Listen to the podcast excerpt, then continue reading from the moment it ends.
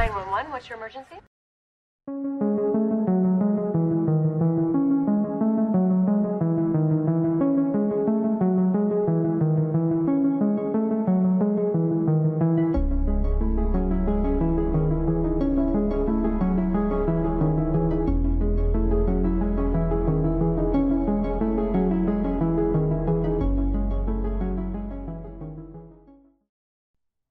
Amigos, espero que estén todos súper bien.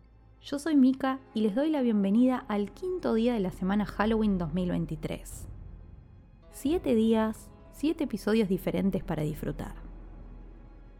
En el día de hoy voy a contarles la historia de una mansión californiana conocida como Winchester Mystery House. Una vez más, y como siempre, los invito si quieren a buscar un té, un café, lo que les guste tomar y empezamos con el caso.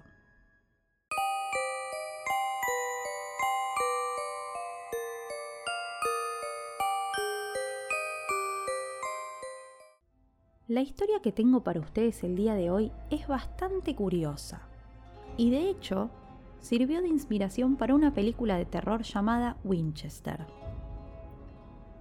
Gira en torno a una mansión de California que se convirtió en una de las más misteriosas del mundo. Este edificio, conocido como Mansión Winchester, empezó a construirse a finales del siglo XIX por órdenes de Sarah Winchester, que era la viuda de William, tesorero y heredero de una de las empresas de armas de fuego más famosas del mundo.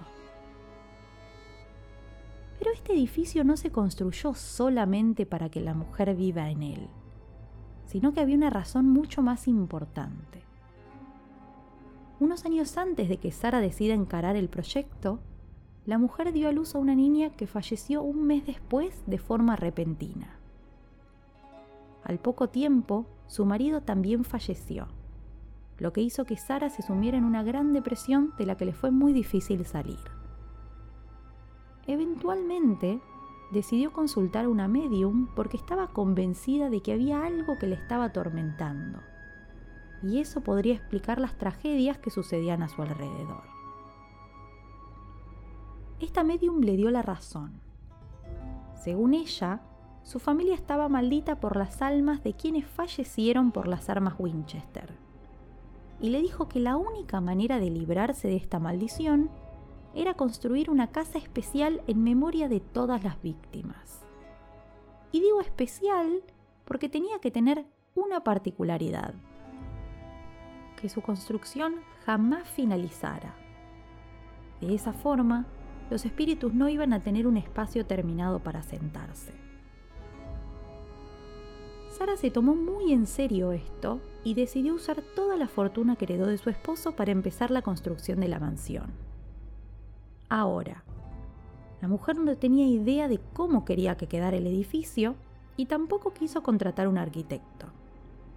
Como el proyecto tenía que ser interminable, decidió dedicarse ella misma a diseñar. Entonces, se ponía a bocetar por la noche y durante la mañana recibía a los albañiles y les mostraba sus nuevos dibujos. Y ellos se ponían a trabajar. Hay quienes dicen que la mansión tenía albañiles construyendo las 24 horas, pero este es un dato que nunca se confirmó del todo. Sí se sabe que el edificio estuvo en construcción por 38 años, hasta que Sara falleció a los 83 por una insuficiencia cardíaca. Imagínense una mansión en construcción por tanto tiempo, diseñada por alguien que no había estudiado para hacerlo, y encima pretendía alejar a los espíritus a como dé lugar.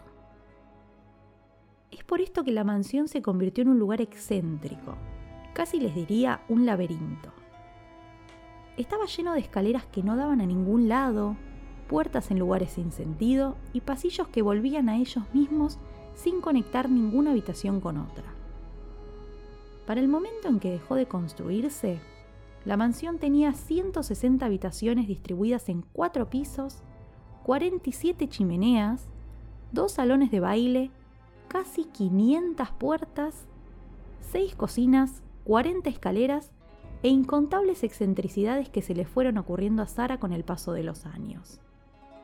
De hecho, la mujer aprovechaba la cantidad de habitaciones y dormía en una diferente todas las noches para que los fantasmas no pudieran encontrarla.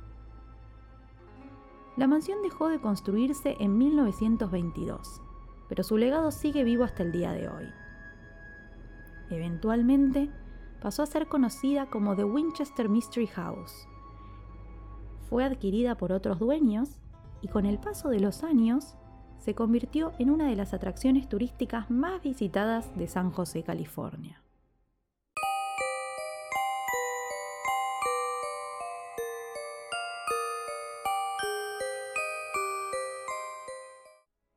Espero que les haya gustado el quinto episodio de la semana Halloween y les agradezco por haber llegado hasta acá. Los espero mañana con un nuevo capítulo de este especial.